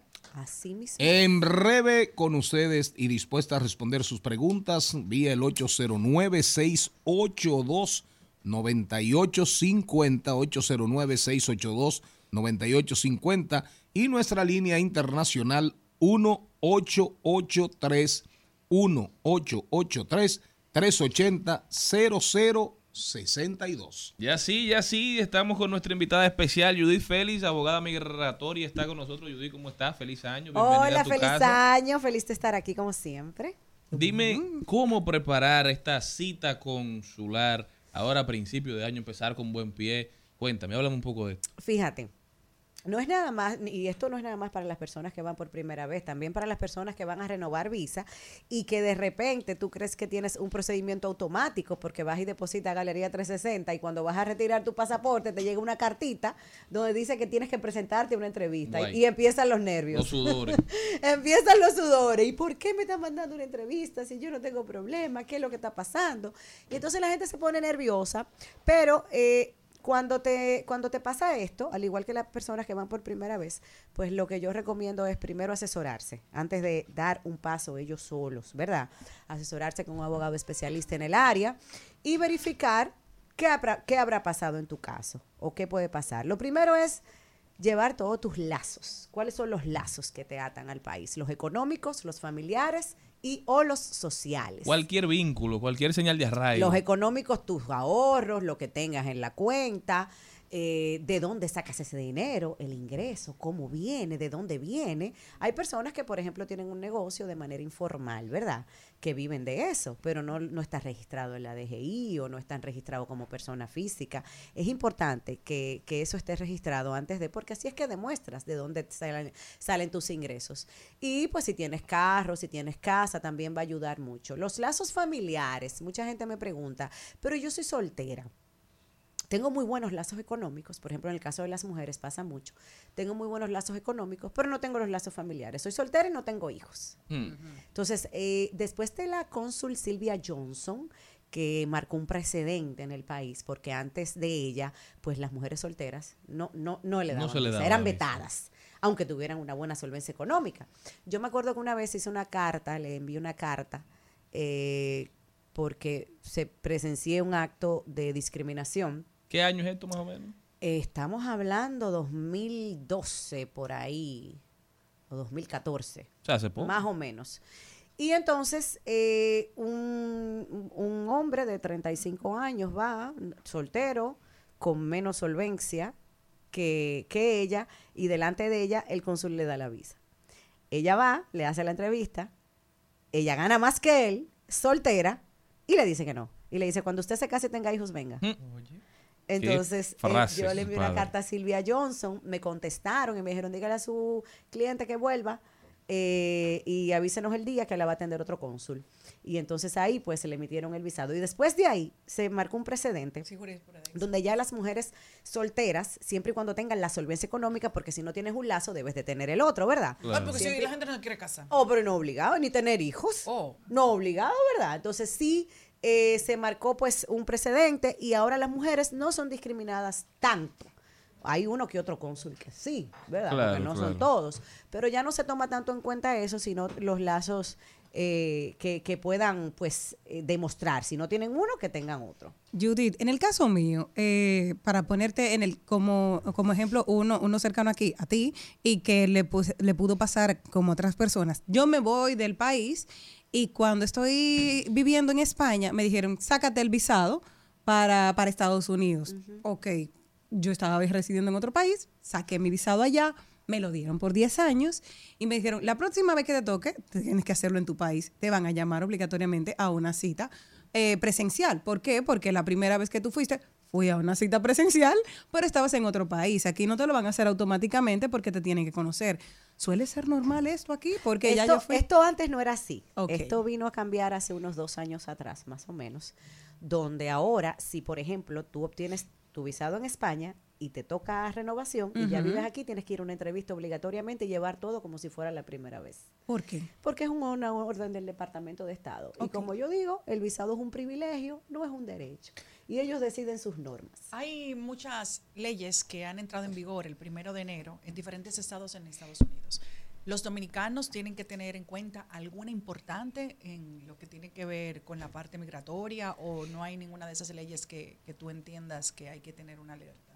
Mira, eh, realmente lo principal es orientarse ante todo. O sea, antes de tú viajar, antes de tú eh, eh, tomar una decisión, no nada más para Estados Unidos, para Europa, para Canadá, por ejemplo, lo principal es orientarse. Como yo siempre digo, verifique cuando usted vaya a comprar su pasaje, por ejemplo, el ticket, señores, ida y vuelta. Usted tiene una visa de paseo. Usted no puede estar comprando un ticket nada más de ida. Porque entonces el oficial de migración, ¿qué hace? Dice, pero ven pata. acá. ¿Y cómo es esto que usted con visa de paseo Viene, sin regreso. Sí, regreso. Otra cosa, el dinero en efectivo que lleve. Una vez emitido el visado, que usted va a dar su primer viaje, que usted no sabe, que es la primera vez que usted va a viajar, llévese por lo menos sus 300, 400 dólares en efectivo, no nada más la tarjeta de crédito. Ah, que mi primo me pagó el pasaje y que yo nada más llevo 100 dólares. Eso Puede crea tener problemas cuando llegue. suspicacia, claro, crea suspicacia. Yo he tenido varios clientes, Pero mucha aún experiencia. con el visado, yo llego y no tengo dinero en efectivo y Claro, puedo tener problemas. claro, porque el visado no determina tu entrada a los Estados Mm, Unidos. ya. Que lo que determina, lo que determina tu entrada es el oficial de migración. Es el que dice si hay algo raro Claro que sí. Igual pasa en España, por ejemplo. En España, si tú llegas con una reserva de hotel que no está confirmada, el oficial puede devolverte. Sí. Sí. Porque Y mucha ha gente pasado. utiliza la reserva de hotel no confirmada para aplicar a la visa. Entonces, claro. si Y no la entonces- confirman antes del viaje, pueden tener problemas. Pues, No, lo que te pueden va- devolver. te va para la Y- y casa de un después- y te, te devuelven y después dice, cuando usted la confirme en su país, usted regresa. No, pero déjeme confirmarla aquí. No, no, no, no. Se va y regresa. Qué locura. Y me ha pasado con varios clientes. Judith. Yo tuve un cliente eh, que estaba histérico porque me dice, Judy, me devolvieron. Y yo, te puedes ir al otro día, paga tu pasaje, otra vez confirma, tú paga tu noche de hotel y te vas. Y efectivamente, así lo hizo y yo entró sin problema el otro día. Judith, ¿Se aseguraron? Te tengo una, una, una pregunta. Hubo una persona que mandó a, mm, a su hija a estudiar a Estados Unidos. Se fue, está estudiando, muy bien. ¿Qué pasa? Terminó. Se fue con una visa de estudiante. Terminó el proceso. ¿Y qué le dice? No, quédate ahí porque tu tía se quedó. Y yo le dije, no, las cosas han cambiado, las cosas no están así. Y, le dijo, quédate. De- y dijeron, no, no, no, no, que se quede, que se quede porque pasó en el pasado que una tía de ella se quedó y se pudo arreglar en el tiempo, pero estamos hablando de hace 30 años. Claro. Ya, ahora la cosa es cercana. Y están pensando en casarla, muchacha, allá, de una manera para que ella eh, arregle su situación. ¿Qué panorama puede tener esta pobre infeliz en Estados Unidos? Mira, eso depende mucho. Porque ya está ilegal. Depende, depende del tipo de visa que haya tenido. Porque, por ejemplo, para las visas de estudiantes hay una anotación dependiendo de si fue por una beca, si no fue por beca. Eh, si ella tiene la notación de que la regla de los dos años aplica, ella no puede ni siquiera casarse con un ciudadano americano y hacer un ajuste de estatus hasta que no obtenga un waiver o un perdón. ¿Ok? Eso es algo importantísimo. Si no tiene la anotación, entonces hay más posibilidades. Todo depende. Por eso cada caso hay que verificarlo de manera individual. Si se casa con un ciudadano americano y no tiene la regla, entonces en dos años ella pudiera obtener la residencia. Y el tema de los pasaportes, Judy, ¿cómo anda? Los pasaportes Dominicanos, dominicanos. sí, sí. Mira, tú sabes qué. Yo tengo que felicitar a Digna. Porque qué chucho le ha tocado a Digna. directora. Qué chucho le ha tocado a Digna. Porque después que hicieron una barra basada con el otro director, a Sí. ella le tocó lo peor. Con el tema de las libretas. Y qué mujerón, señores, no hemos encontrado Una ahí. estrella. Porque mira, eso es una estrella. Y el servicio, el servicio de esa gente, eso es otra cosa. Esa señora puso a trabajar al personal hasta los domingos. Oigan bien, por la escasez de libretas. Ahora tenemos más libretas, pero tenemos el problema de las citas, que al haber tanta demanda, las citas están un poco lejos, pero está la opción de las citas de emergencia. Si, por ejemplo, tú tienes una emergencia, tienes que irte o como, como me ha pasado con muchos clientes, que el pasaporte tiene menos de seis meses de vigencia y tienen una cita de residencia en el consulado, si tú llevas eso, llevas tu pasaje que tiene que irte rápido, puedes ir sin cita y te resuelven el mismo día. Ah, pero bien. Buenísimo. O sea, yo de verdad no sé, porque el lío que encontró esa señora ahí no Sí, era sí. para menos y está haciendo un grandísimo trabajo. Y el que no tiene emergencia, ¿en cuánto consigue cita? Dos o tres meses. Dos o tres meses. Dos o tres Qué meses. Ya te puedes imaginar. Pero eh, está el, el servicio eh, de emergencia está funcionando. Ah. Está funcionando y la verdad es que hay que felicitarla. Un- Una pregunta, tú sabes que ah, ahora me dijeron que el pasaporte están eh, poniendo vigencia de 10 años. Sí. Y hay gente que tiene pasaporte y que por asunto de tomar, por ejemplo, una visa europea o una visa a Canadá, que si tiene el pasaporte de 10 años le pueden dar 10 años Así de visa. es, así es. Teniendo el pasaporte vigente, lo pueden Lo cambiar pueden por, cambiar. por 10 años. Lo pueden cambiar. lo pueden cambiar. Hasta yo he tenido clientes que personas que tienen que le quedan dos años de vigencia, por ejemplo, tres, lo cambian y, y es válido. Sí, porque eso anda con, con libreta grapá. Claro, con cinco libretas. Yo andaba con tres una vez. Imagínate. Y no la Soy puedo incómodo. quitar porque hay una visa en cada cosa, entonces después me dicen, ¿dónde está el pasaporte? Está Así mismo todo. es. Esperemos ahora que tengamos el pasaporte biométrico, señores. Ojalá. Ojalá que, que cum- cumplamos los requisitos. Yo entiendo que falta de voluntad política lo que hay eh, para que nosotros podamos obtener ya el, el waiver para el visa y pertenecer al Visa Waiver Program, por ejemplo, con Europa, que no necesitemos visa para entrar a Europa, que da vergüenza que con los acuerdos comerciales que tenemos con Europa, nosotros todavía necesitemos visa para entrar, cuando hay otros países de Latinoamérica que tienen acuerdos comerciales mucho más débiles que nosotros y no necesitan visa para entrar a Europa. Pero yo creo que falta de voluntad política. eh, el embajador ahora mismo en España está haciendo todo lo posible, pero aquí se necesita un empujón para que puedan ¿Y qué puede ser? ¿Qué lograr puede- eso. eh, eh, ejercer, eh, digamos, fuerza, hacer algún tipo de presión. Tenemos esa capacidad claro, nosotros. se- por supuesto, se puede formar una comisión, señores, con los mismos senadores y diputados que vayan allá al Congreso, se trasladen, que vayan a hacer los acuerdos políticos con, con España y listo, como han hecho otros países. Colombia, México, por ejemplo, o sea, y hay otros países, El Salvador antes de Bukele. Ya tenía la exención de visa, señores. Oiga eso. No, Antes y de por lo, menos, por lo menos con España no la deberán de dar, no gratis, de por No, de- no, no, no, con mundo, los acuerdos comerciales que tenemos. Bastante que abusan. Pero yo entiendo que es falta de voluntad política. Ojalá que sí. Con Canadá, por ejemplo. Nosotros, Ay, esa, esa visa sí es difícil. me dolió tanto la muerte de Hans, porque Ay, yo sí. creo que fue el único embajador. Una estrella. Estoy hablando de todos los gobiernos. ¿eh? El único embajador que pasó por Canadá que iba a crear un precedente y que estaba trabajando para un TLC con Canadá. Nosotros no tenemos un tratado de libre comercio con Canadá cuando deberíamos tenerlo como lo tiene Colombia, como lo tiene México, porque ustedes saben que la inmigración canadiense, el que no sabe inglés, no puede emigrar a Canadá. Pero si tenemos un acuerdo de libre comercio con Canadá, no necesitamos saber el idioma porque Canadá es el mismo empleador. Y Canadá vive pidiendo gente. Pero por supuesto, pero tampoco tenemos, Hans yo sé que lo iba a hacer, porque él estaba trabajando para eso, estuvimos hablando incluso, íbamos a dar charlas en este año allá y lamentablemente no le dio tiempo, pero yo espero que quien lo preceda honre el trabajo que ese Amén. señor hizo en apenas cinco meses como embajador en Canadá. Mira, ayer eh, hubo mucho, eh, publicaron el listado de que de los países a donde pueden viajar los Pero yo dominicanos. quiero saber dónde está. Y yo no terminaron la noticia, ¿tú la leíste, Maribel? Yo me quedé esperando más y yo, ¿y dónde está? ¿Y Pues qué el es lo que dominicano dice? nada más le interesan dos países, Nueva York y Miami. yo, yo, Ya. Nueva York y Miami, que están en el mismo lado. Nueva York y Miami, ya. Ya, no están en el lo de ahí. lado. Y voto. Y yo me quedé ahí entonces. De los risa Filipinas, ¿quién quiere arrancar para Filipinas? Uno de los que más me gustó fue uno que dijo que qué emoción ir a Burundi. Qué buena pela. Judith. Félix con nosotros. Judith, ¿cómo puede la gente continuar esta conversación tan interesante contigo? El que anda buscando ampliar sus horizontes, ¿verdad? Pero claro, mire, nosotros tenemos la página web judithfelix.com, Judith con Y, TH, Félix con Z, judithfelix.com. Pueden hacer sus citas online, pueden hacer sus citas también presencial. Recuerden que tenemos oficinas en Santo Domingo, en Santiago y en Punta Cana. Así que ya saben, pueden hacer sus citas por ahí. 809-508-1621. Aún estamos de vacaciones. Regresamos el lunes. sí, porque damos vacaciones colectivas, porque equ- el equipo tiene que descansar. Claro, Trabajamos claro. el año entero arduamente y ya el lunes pues empezamos, así que pueden hacer sus citas. Las citas están programadas para eh, el mes de febrero, pero existen eh, también eh, citas de emergencia para personas o el servicio VIP para personas que la quieran también en enero, o sea que pueden hacerlo desde ahora. Ya saben, no pierdan la oportunidad de solicitar visa y que se la aprueben con una profesional de la talla de Judith Félix. No se muevan de ahí que nosotros regresamos. Mira, está bien. Ay, hombre. mira, y estoy muy contenta por ella porque ese novio que tiene ahora.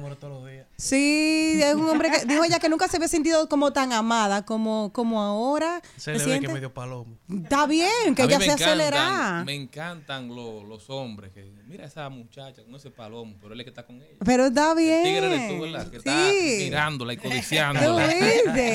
Ya tú vas, Justin, Me- me, ¿verdad? hace, me hace falta vivir en Los Ángeles. Ya, mm, vamos a mudarnos para allá, más. claro, ya después de ahí.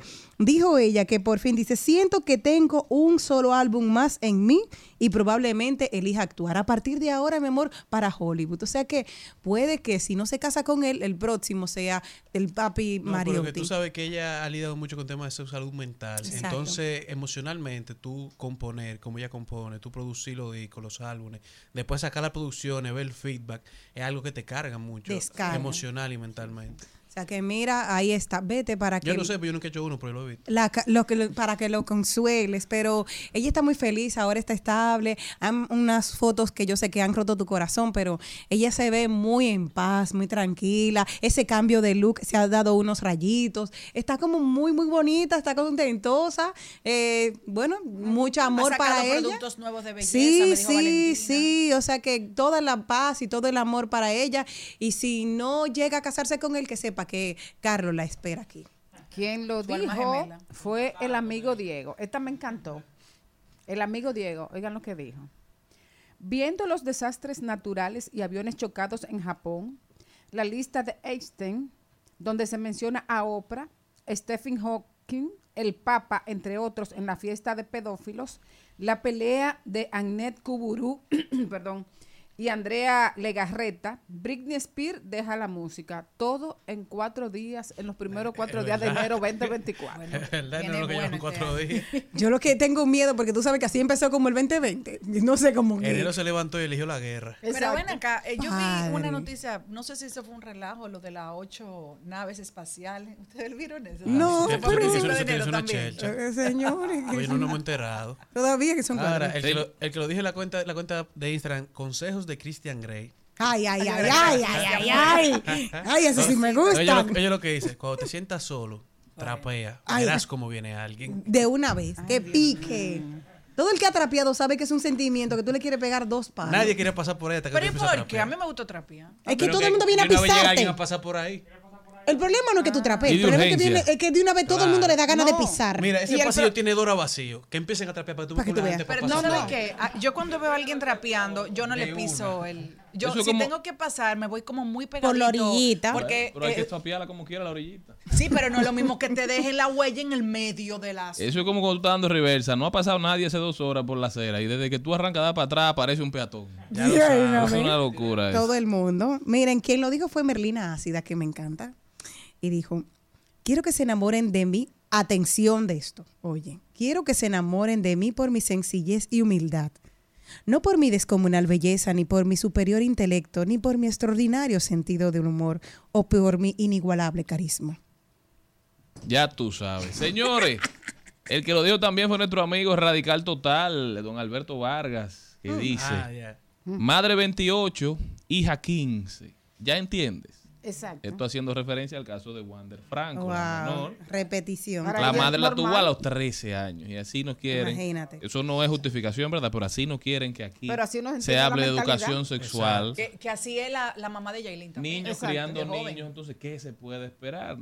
¿Qué vivió Educación ella? Ahora ya está sexual normalizado eso. es necesario en este país cada vez más, señores. Si no, vamos a seguir teniendo un país totalmente al revés, funcionando de manera tergiversada a plena luz del día y nosotros haciéndonos los sorprendidos cuando estas bombas explotan. Porque este es un caso que sucede todos los días en los campos y en las ciudades barrios, de República increíble. Dominicana. Este caso ahora tiene esta relevancia porque el involucrado había firmado un contrato de más de 100 millones de dólares para jugar béisbol en grandes ligas. Entonces, lamentablemente, pero ¿qué hacía ese hombre con una?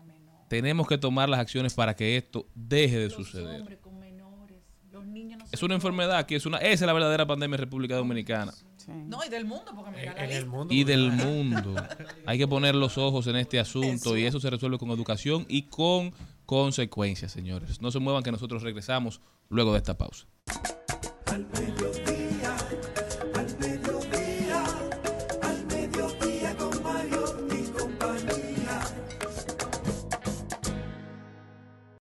paso, de paso y repaso. En Al Mediodía, con Mariotti, con Mariotti y compañía. Te presentamos De paso y repaso. Hola Maribel, ¿qué tal? ¿Me oyen bien? Te oímos excelente. Hoy Perfecto. Perfecto. Sorry por no poder llegar, pero eh, esta, tú has dicho un montón de cosas que yo hago y eso a veces me complica la vida, porque las hago todas al mismo tiempo. no es eh, vivir con un pie aquí y el otro allá. Así es, así es. Vivo aquí, pero trabajo remoto. eh, y la verdad es que si la ciudad fuera un poquito, uno se pudiera mover más fácil, sería rápido llegar, pero qué bueno que lo podemos hacer por esta vía. Eh, y ya te, de- te, te, te, te debo un guitarreo. Eh, bueno, eh, todo, todo el mundo va a tener la oportunidad de reencontrarse contigo, con tu música y tus canciones este fin de semana. Cuéntanos eh, de qué se trata este encuentro, reencuentro con Marela Alemán.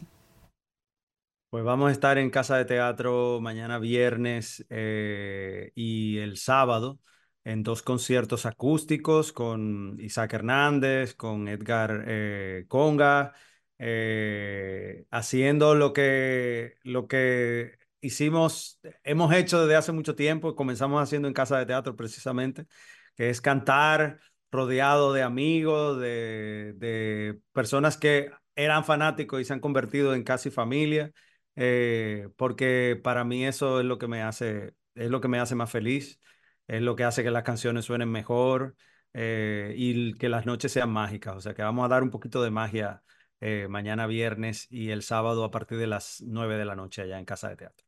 Me gustaría picarle un poquito la, la curiosidad, la sensibilidad y, y- y la pasión a, a nuestros, eh, a nuestro público para que de alguna manera sepa con qué se va a encontrar en este concierto de Marel. ¿Cuáles son las canciones que, que no dejarás de cantar?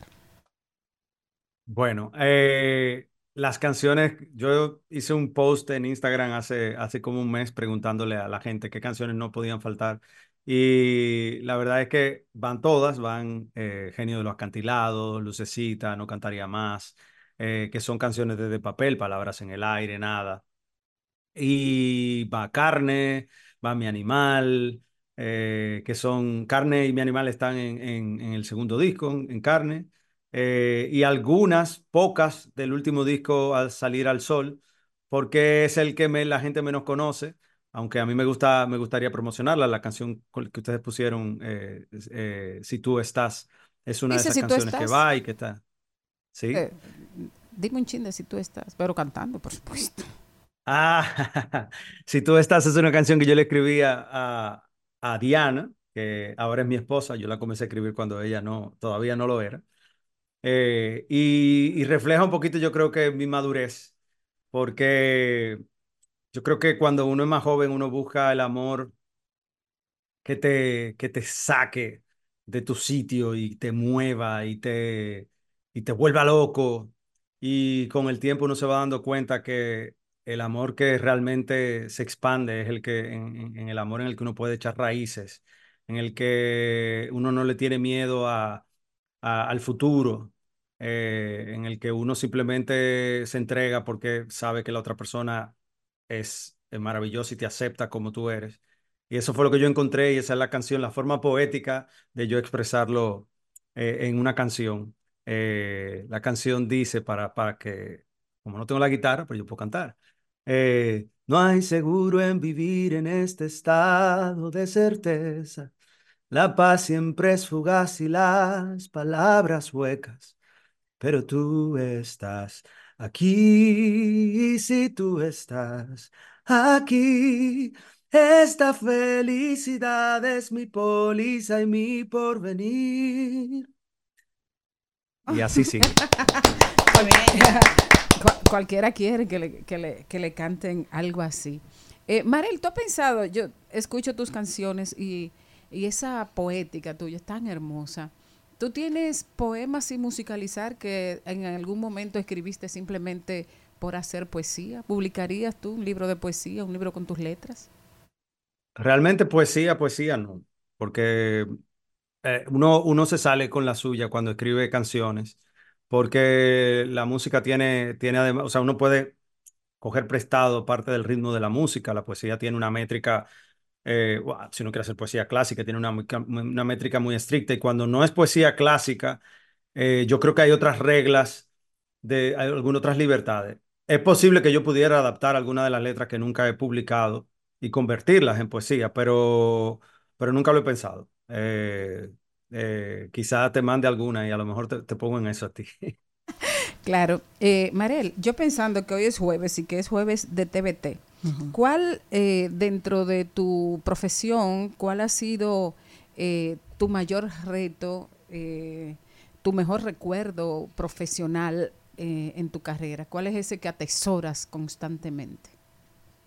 Wow. Yo no sé si atesoro un momento concreto. eh, quizás eh, esa primera noche en casa de teatro, eh, con todo el miedo escénico del mundo.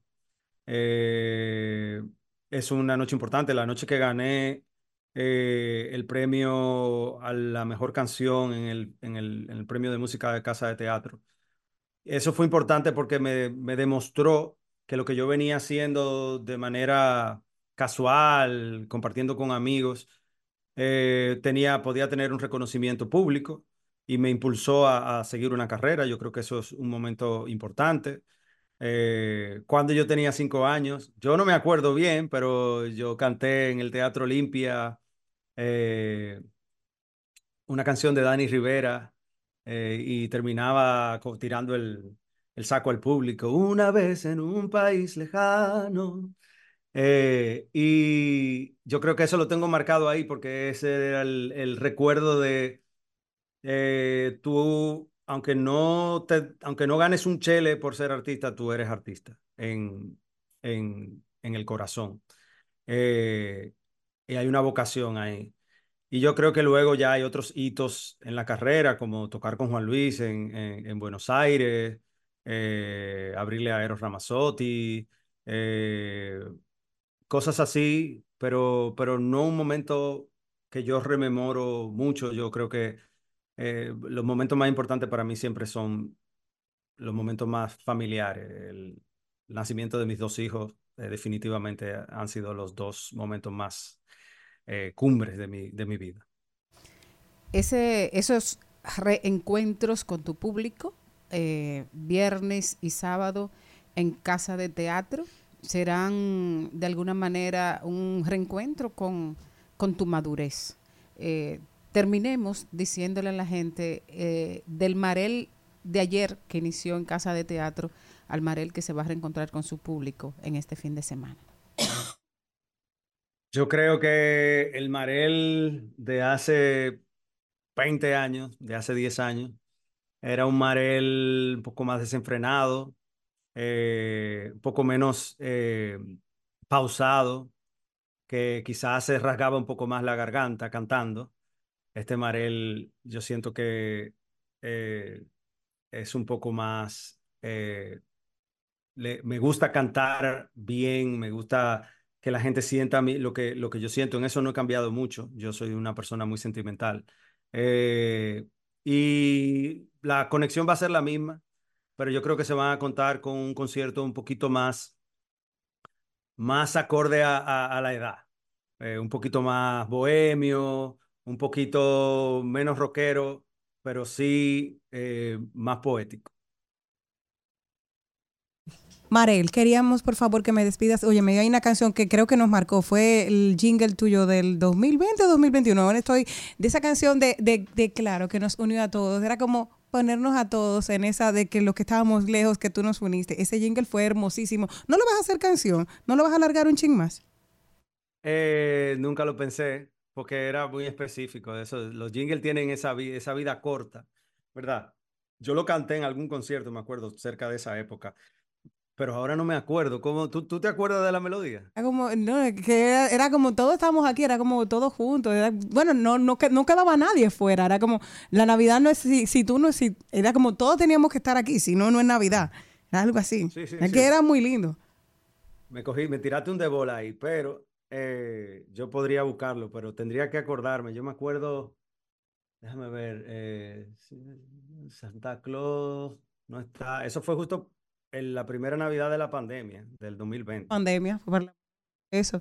Y era esa Navidad que, Mare- tan fuerte. Nada. Debe ser la Jenny. Que, Exacto. Que, que ya terminamos y dile a la gente dónde puede comprar las boletas para tu concierto. Sí.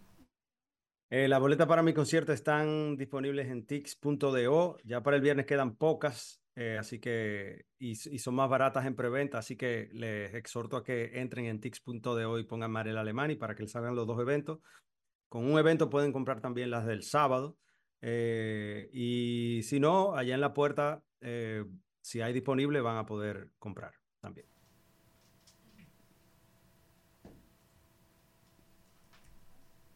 Excelente, gracias. Una pausa. Un abrazo. Lo espero. El futuro Los- es los espero allá. y el presente no cesa. Pero tú estás aquí. Y si tú estás aquí. En Al Mediodía, con Mariotti y compañía, estamos doblando calles y enderezando esquinas. Y ahora, doblando calles y enderezando esquinas. Está aquí Hernán Paredes, que viene a doblar calles, enderezar esquinas. ¿Cómo estás, Hernán? Bienvenido, feliz año. Muy buenas tardes, feliz años a todos ustedes y a toda la audiencia del Mediodía Radio. Yo por un lado feliz de estar aquí para empezar otra vuelta alrededor del sol y un poco triste porque después de cada año nuevo nos toca contar muertos por los accidentes de tránsito que ocurren en las festividades. Qué locura, Hernán. Salía ahí que en el NEA Arias Lora atendieron entre 24 y 31, 200 personas más de lo que atendieron en la misma fecha en el 2022. Es una verdadera locura, locura, perdón, es una verdadera locura. Cada fin de año, cada noche buena, demasiadas muertes y heridos que pudieron evitarse totalmente. En el último informe del Centro de Operaciones de Emergencia, que lo primero que quiero hacer es reconocer la labor, la gran labor de más de 40 mil hombres y mujeres, entre rescatistas, policías, médicos, bomberos, voluntarios, señores, sobre todo los voluntarios de la defensa civil, civil, reconocer esa gran labor y a la cabeza de todo este operativo, nuestro amigo, el general Juan Manuel Méndez, reconocer que mientras nosotros disfrutábamos con nuestras familias, ellos estaban en la calle tratando de preservarnos la vida. Aún así, el resultado final, para que partamos de lo global, fueron 38 muertos en el feriado de Nochebuena, sumado al feriado de Año Nuevo. Hay que explicar lo siguiente, porque a veces los medios hacen un arroz con mango de los boletines del COE. Anteriormente, en años atrás, el COE solamente publicaba los acontecimientos que ocurrían dentro del operativo. Es decir, cada Nochebuena, cada Año Nuevo, se hace un, de- un despliegue en puntos específicos, puntos críticos que muestran el histórico de datos y eventos planificados. Entonces ahí el COE dispone una serie de herramientas y personal para preservar vidas. Pero como los periodistas buscaban las muertes totales en todo el país, estuvieran o no en el operativo, desde hace algún- tiempo ellos dan las cifras globales. Entonces hay que decir primero que en Nochebuena hubo nueve muertos dentro del dispositivo del COE y diez muertos fuera del dispositivo. Y coincidencialmente esto mismo ocurrió en el feriado de Año Nuevo. Nueve muertos dentro del dispositivo y diez muertos fuera del dispositivo. El COE tiene que evaluar lo que pasa en el dispositivo para saber si fueron eficientes o no con sus operaciones. Pero, como dije, están dando ya las cifras globales. Hay que decir que de estos 38 muertos, señores, 22 eran jóvenes entre 17 y 35 años. Es decir, el 58% de los muertos en estos feriados de Navidad y Año Nuevo eran jovencitos. Si nos vamos a las motocicletas, 27 de estas muertes eran usuarios de motocicleta, el 71%. Si tú a eso le sumas los atropellamientos de peatones, que fueron 7, estamos hablando que casi el 90% de las muertes en estas festividades fueron usuarios vulnerables, motocicletas y peatones. Y ahí yo quiero hacer un llamado a las autoridades en el sentido de que veía en la rueda de prensa que le hacían esta pregunta al director de la Dirección General de Seguridad de Tránsito y Transporte Terrestre DGCET, el general, que no recuerdo ahora el nombre, eh, le preguntaban qué hacemos con la motocicleta y bueno, la respuesta de él fue, fue un poco insatisfactoria en el sentido que hablaba que van a trabajar para concientizar. Y eso no es suficiente, mi querido general, director de la DGCET. Yo he dicho aquí en este programa innumerables veces que hay una herramienta científica que se creó para abordar, o dos herramientas científicas para abordar la problemática de muerte de usuarios vulnerables, que fue ab- abandonada en los últimos tres años. Una es el Plan Estratégico Nacional de Seguridad Vial de Motocicletas y otro es el Plan Estratégico Nacional de Seguridad Vial de Peatones. Y ambas estrategias tienen el siguiente formato. Trabajan cinco ejes. Cinco ejes. Tres que tienen que ver con los factores generales que producen los accidentes de tránsito, que lo he dicho aquí. Factor humano, que te, te produce hasta un 92% de los accidentes. El factor vía y el factor vehículo. Pero entonces añade otros dos ejes que tienen que ver uno con enforcement, que la ley y los reglamentos tengan dientes, que se fiscalice. Garras. Y otro que garra y otro tiene que ver con investigaciones científicas. Señor, aquí hace más de tres años que yo no sé de investigaciones científicas de seguridad vial. Yo les puedo decir las últimas que se hicieron antes de la pandemia. Dos encuestas nacionales, una de seguridad vial y otra de movilidad. También se hizo un estudio, la Dirección General de Vehículos de Motor del Intran antes de la pandemia, con una muestra de casi 30 mil unidades de motocicletas que te decían cuánto tenían luces buenas, cuánto tenían goma nueva, eh, un sinnúmero de cosas. Sin estudios científicos en la materia, no estamos peleando a ciegas con esta problemática. Esta otra pandemia que, como hemos dicho aquí, ha costado mucho más vida que el COVID-19 Así o es. que el dengue. Otra cuestión importante que quiero señalar, y, y ahí no coincido con mi amigo el general Juan Manuel Méndez, a quien respeto mucho, pero respetuosamente mi general, usted dijo que las estadísticas de muertes en estas festividades, aunque yo entiendo por qué lo dijo, usted dijo que las estadísticas no superan el promedio normal que sucede cualquier día en República Dominicana. Y en un sentido usted tiene razón, porque usted está tratando de evaluar lo que sucedió en los operativos. Pero lo que sucede, mi querido general, Es que ningún día es normal en República Dominicana en materia de seguridad vial.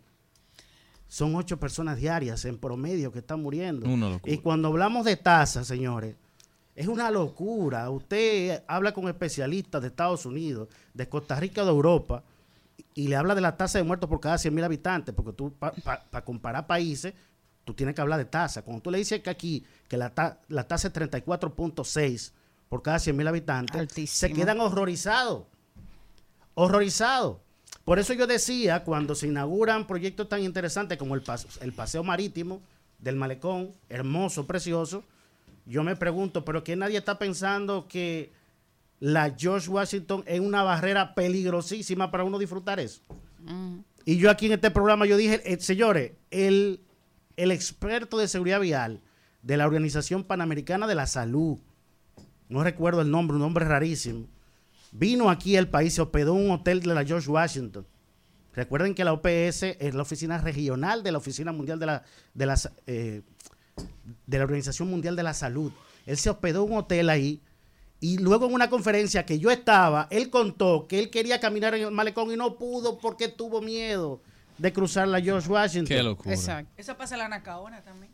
Una verdadera locura y tú tienes el mirador sur ahí. Exacto. Es una, es una locura cruzar. Cruzar todo, lo- los que viven por ahí, cruzar todos los días, la Anacaona están arriesgando su vida. Y, y, y la gente la arriesga como quiera, porque tú tienes que estar mirando todo.